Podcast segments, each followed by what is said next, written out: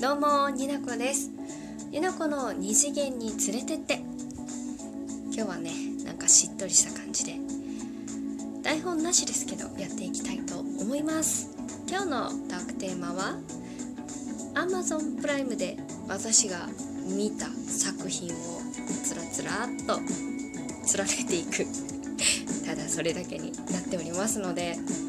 まあまあ Amazon プライム入ってる方もいらっしゃると思いますし他にサブスクネットフリックスだったり D アニメストアだったりで何かしらね見れる方は興味があれば、うん、見ていただきたいなと思って全部ね見れてるものもあれば途中途中で飽きてるものと含まれますが。まあまあまあ興味があれば最後までお付き合いください。はい。Amazon プライムに入ったのいつ頃だろうか結構前だった気がします。この Amazon プライムで Amazon プライムで？あの映像作品がガンガン見れるようになったのって結構23年前からじゃないでしょうか。あんまり覚えてないでしょう。うん覚えてないです。ザモさんも引きこもりなのでね私ねあのー、社会人になってからねもう通販大好きなんで Amazon 大好きで、まあ、プライムにもねいつの間にか入ってたんですけど、まあ、構わねえっていうことでね続けて入ってる感じなんですけれども。Amazon プライムのそのサービスの一環としてその映像作品がね見れるものがどんどん増えてきてまあさらに引きこもりですよね。めっちゃありがとうって思ってる。うんうんうん。でいくつかのジャンルに分けて紹介をしていきたいと思うんですが Amazon プライムの映像作品で言いますとまあアニメはねめちゃくちゃ多いので終わり際にガンガン言っていきたいんですけど邦画という、ま、言いますか日本の作品。で好きでなんかねちゃんと覚えてるのはあの文学処女ですね。これあれ最後まで見たかな？あの白田優さんがめちゃくちゃ好きで。かっこいい。白田優さんめっちゃかっこいいよね。うん。なんだろう。かっこいいクマさんみたいな感じしません？じゃ説明が下手すぎるんですけど。すごいなんかハンサムな熊って感じ熊って感じね。ちょっと説明ができないんですけどまあ美はまあ、白田優さんが主演であーこの主人公の女の子忘れちゃった。これ漫画原作なんですよ確か。うん。すごいなんかねよかった。あの白田優が良かったっていうことしか覚えてないからそういうことです。多分最後まで見てない。あとはあのーあこの人名前なんだっけ？女優さんで好きな方がいるんですけど。あこの人の名前が思い出せないから詳しく詳細を見よう。あ木村文乃さん。木村文乃さんとあのねこのこの人もが好きで青木あのね優香さん優香ちゃんグラビアアイドル出身の優香ちゃんの旦那さんなんですけど青木いつも読めないんだタカタカって読めるこの青木さんね。セブンルールスとかに出てる人。青木さんが好きでね。これもこの人もちょっとクマっぽい。クマっぽい人が好きなのか？わかんないけれども。だからそうそう。木村文乃さんが出てる「えーと、石の眉」っていう作品なんですけれども。これって Amazon プライム限定じゃなかった気がするんですが。そう最初がどっちかな忘れたけど「石の眉結晶の鼓動」っていうそれぞれシリーズがあるんですけどまあ文乃さんがまあね刑事さんなんですけどなんかね犯人との関係性とかがすごいなんだろう良かったんだよなっていうのだけ覚えてる。あの怪奇事件を解いていくんですけど謎をね。すごい連続殺人事件の分析をして、まあ、犯人を追い詰めていくという物語になっているのですが結構グロテスクなんでそういうのちょっとダメな人はただねおすすめができない。でも木村文乃さんと青木さんがめちゃくちゃいいあの先輩後輩の関係性とあと犯人の男の子の名前は忘れたけれどもそういうちょっと猟奇的な犯人との関係性も文乃さんの関係性もなんかねこうエモさがあってよかったんですよね。石の眉水晶のあれ結晶じゃなかった水晶の鼓動ぜひ調べてみてください。はい。であと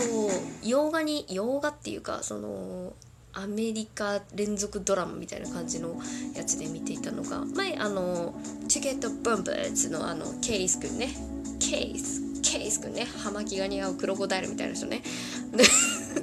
あの人におすすめされた「ザ・ボーイズ」っていう作品。アマゾンオリジナルなんですけどこれもめちゃくちゃグロテスクなんですけどね見始めてねめちゃくちゃ血血がすごいううわーってなったんですけど割と見れる人なんでね面白かったですねこれはストーリーが面白いうんザ・ボーイズザ・ボーイズについてはねトークもしてるんでよかったら気になる方はそっち聞いてから見てくださいあとグロテスクなのが多いんですよねアメリカのドラマさリアルだよねでなんかこうファンタジックなのが好きなんで有名どころで言うとゲーム・オブ・スローンズっていうもう7章8章ぐらいまで続いてるやつなんで本当ゲームの RPG の中に入り込んじゃうぞみたいな作品なんですけれどもあのドラゴンが出てきたりして私の推しはあのドラゴンの女王なんですけれども推しがねいっぱいいないとねすごい重要キャラクターがガンガン死んでいくっていうの。それがゲームオブスローンズなんで。推しは何人も作っていかなきゃいけないよって思ってる作品がゲームオブスローンズ。で今7章ぐらいまでは吹き替え版で私見たい派なんで吹き替え版で7章までは全部見てるかな8章はまだプライムには入ってなかった気がする。うん。あとバイキングっていうシリーズがあるんですけどこれもねめちゃくちゃグロテスクなんですよ。あの北欧の海賊の物語なんですけど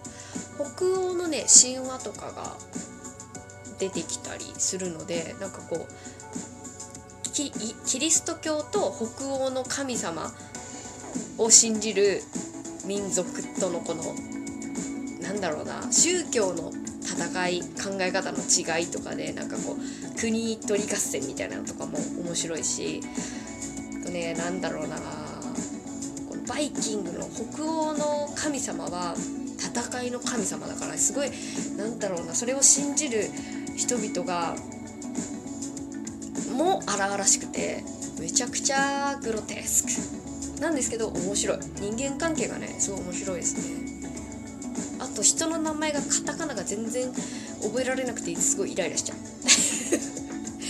主人公がねラグナル・ローズ・ブロークっていう多分ね実際かなラグナル・ローズ・ブローク。すごく言いづらい、うん、これも吹き替え版で見てましたね。あとファンタジックなのでまだ途中までですけどグリムっていうやつがあるんですけどなんか現代の刑事さんのが主人公だと思うのですが犯人がそのグリム童話に関連してくるあのま妖怪といいますかその狼男だったりなんか赤ずきんちゃんみたいなのも出てくるしなんかこうグリム童話に出てくるキャラクターたちが犯人で事件を起こすみたいな。もう面白いけどね。これもグロテスク。よくグロテスクなの見てるよね。あとファンタジックなので好きでファンタジックだって。ファンタジーで好きだったのがねトゥルーブラッドっていうのがあるんですけどこれね吹き替え版が途中で終わっちゃってねすごい嫌なんですけどなんかねドラキュラの話。でなんかすごい一人の主人公の女の子がね特別美人じゃないんですけど時々めっちゃ可愛く見えるし時々あれって思える感じの あれ可愛いかなってなるぐらいなんかこうそんなに特別に美しい感じの主人公ではないのですがそのヴァンパイアがこう何て言うのかなこうを魅了する血を持った女の子が主人公でその子となんだ愛愛恋愛関係になっていくドラキュラさん。うん。ドラキュラって何て言うんだっけ？かっこいい言い方。ヴァンパイアだ。ヴァンパイアともう一人なんかねエリックっていうもう一人いるんですけど第2の男がいるんですけどエリックはイケメンエリックはイケメンっていうそれだけは覚えてるうん、なんだろう主人公の女の子がすごい時々めちゃくちゃ可愛く見えるしそうじゃなく見えるけどうーんなんだろうね。すごい強かったり弱かったりなんかこう魅力的な風に見えてくる謎の深いトゥルーブラッドですね。あとニキータ。これはスパイものでアクション系なんですけどアジア系の女の人がちゃかっこいいってやつ見てる。だからアメリカの連続ドラマで見てる女の人が戦うやつ結構見てるな。あとファンタジーのやつ。あとはそうね Amazon プライムで「仮面ライダーダブル」と今昨日ドライブを見終わったかな。アニメで言うとうん Amazon プライム限定っていうとバナナフィッシュはね2周したね。もうバナナフィッシュはね漫画読んでたんだけど辛い。何回読んでも辛いし何回見ても辛い。もうアッシュ幸せになってっていうやつですね。あとなんかいろいろ見てるんですけど全然時間が足りないね。アニメの話はまた今度しようと思う。というわけで私が Amazon プライムで一気見よくする作品途中のものも含め紹介でした。よかったら皆さんもいろいろ見てください。それだけのラジオになっております。今度 Amazon プライムで私は仮面ライダーオーズを見ていきたいなと思っております。仮面ライダー派の皆さん是非いろいろ教えてください。それではになこでした。バイバイ。